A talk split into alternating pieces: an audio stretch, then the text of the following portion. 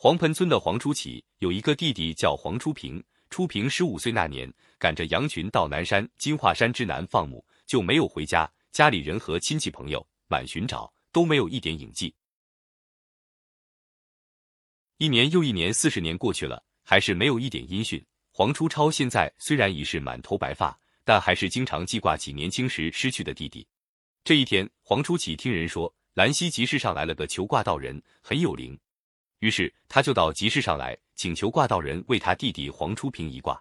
道人听了他的一番回忆，说：“我曾在金华山中见到你弟弟黄初平，你弟弟叫黄初平吗？”他一听，高兴得心都快跳到喉咙，连声说：“是叫黄初平。”连忙叩头跪拜，央求道人带他去见弟弟。道人带黄初起来到山中石室里，果然见到了黄初平，兄弟俩抱在一起，高兴的眼泪满面流，说长道短，说个不歇。哥哥对重新见面的弟弟一看再看，好奇地说：“弟弟，四十年过去了，你皮肤还那么白嫩，头发还那么乌黑，牙齿还那么整齐，同当年十四五岁时一样。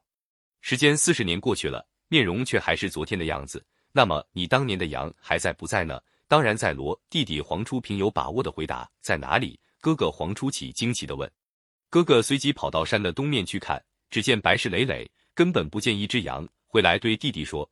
你真会开玩笑，那里哪里有羊？弟弟说有的，是你没看见。于是哥哥就与弟弟一起来到山的东面，只听到弟弟大声斥喝：“扬起！”同时先肘挥转了几下。先前初起看到的累累白石，随着初平的斥喝，立即变成活生生的羊，有的吃草，有的蹦跳，有斗角的，满屋都是羊，总有几万头。初起明白了，初平已经练成法术，修道成仙，就要求弟弟教导修炼。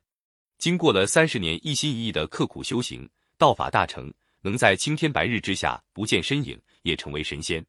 兄弟二先回故里黄盆村来看看，认识的亲戚朋友都不在人世了。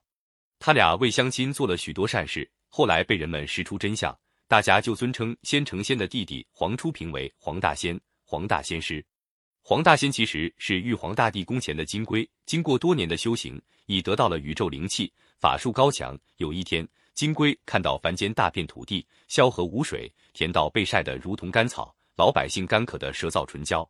金龟心肠十分善良，就把天河的水偷偷往下界喷洒，大降阵雨，老百姓都高兴得手舞足蹈。巡守天河的水神向玉帝禀报了金龟私自偷降雨人间的事。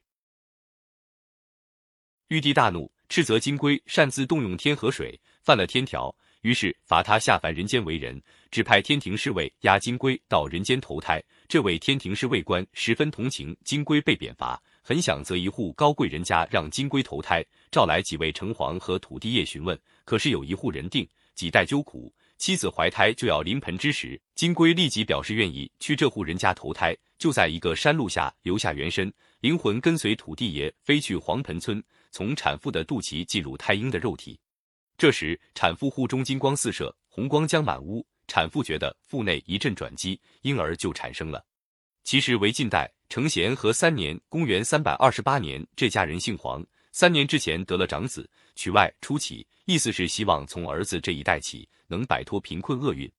现在次子出生时出现金光、红光，不知道是什么古怪。他希望次子能平安的成长，就取名为初平。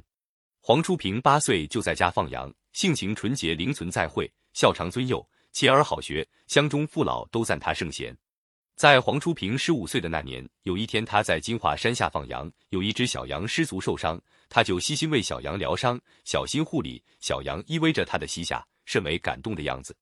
黄初平顿感悲伤，想到小羊长大以后必然受到屠宰，帮儿起了恻忍之心，十分烦忧，不知如何是好。这时恰好有一位道人经过。问初平为何如此的烦忧，初平就将原因说明。道士问好黄初平想小羊怎么样，初平说希望羊能长生不死。道士说这就简单了，于是施展法力把羊化成白石于山间。初平见了很惊奇，觉得很玄妙，同时起了修道之心，恳求道士收纳他为。初平回答说徒儿笃信不疑，不辞劳苦，无牵无挂，但求学道成功。道士听了笑着说你有修道慧根。况且很有仙缘，只有勤于修炼，心成正果。你如此有恒心，老道就答应你了。道士将黄初平引入赤松山的金华古洞，礼物修道玄机，克得法道。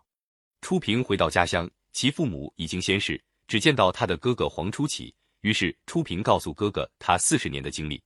哥哥问起初平当年的山羊到哪里去了，初平说仍在山中。哥哥不相信，于是初平就带他哥哥到山上看，只见一群白石，哪里有山羊呢？只见出瓶口念法咒，将手执的拂尘向山一挥，一声扬起，山上的白石顿时应声而起，变成千万只羊。他哥哥顿然觉悟到道法的玄妙，于是与弟弟一同修炼法道。经五百年的修炼，黄大仙乘着仙鹤。哥呵骑着仙鹿一齐登上仙府，修得正果，同列仙班。这就是黄大仙的生平和赤石成羊的典故。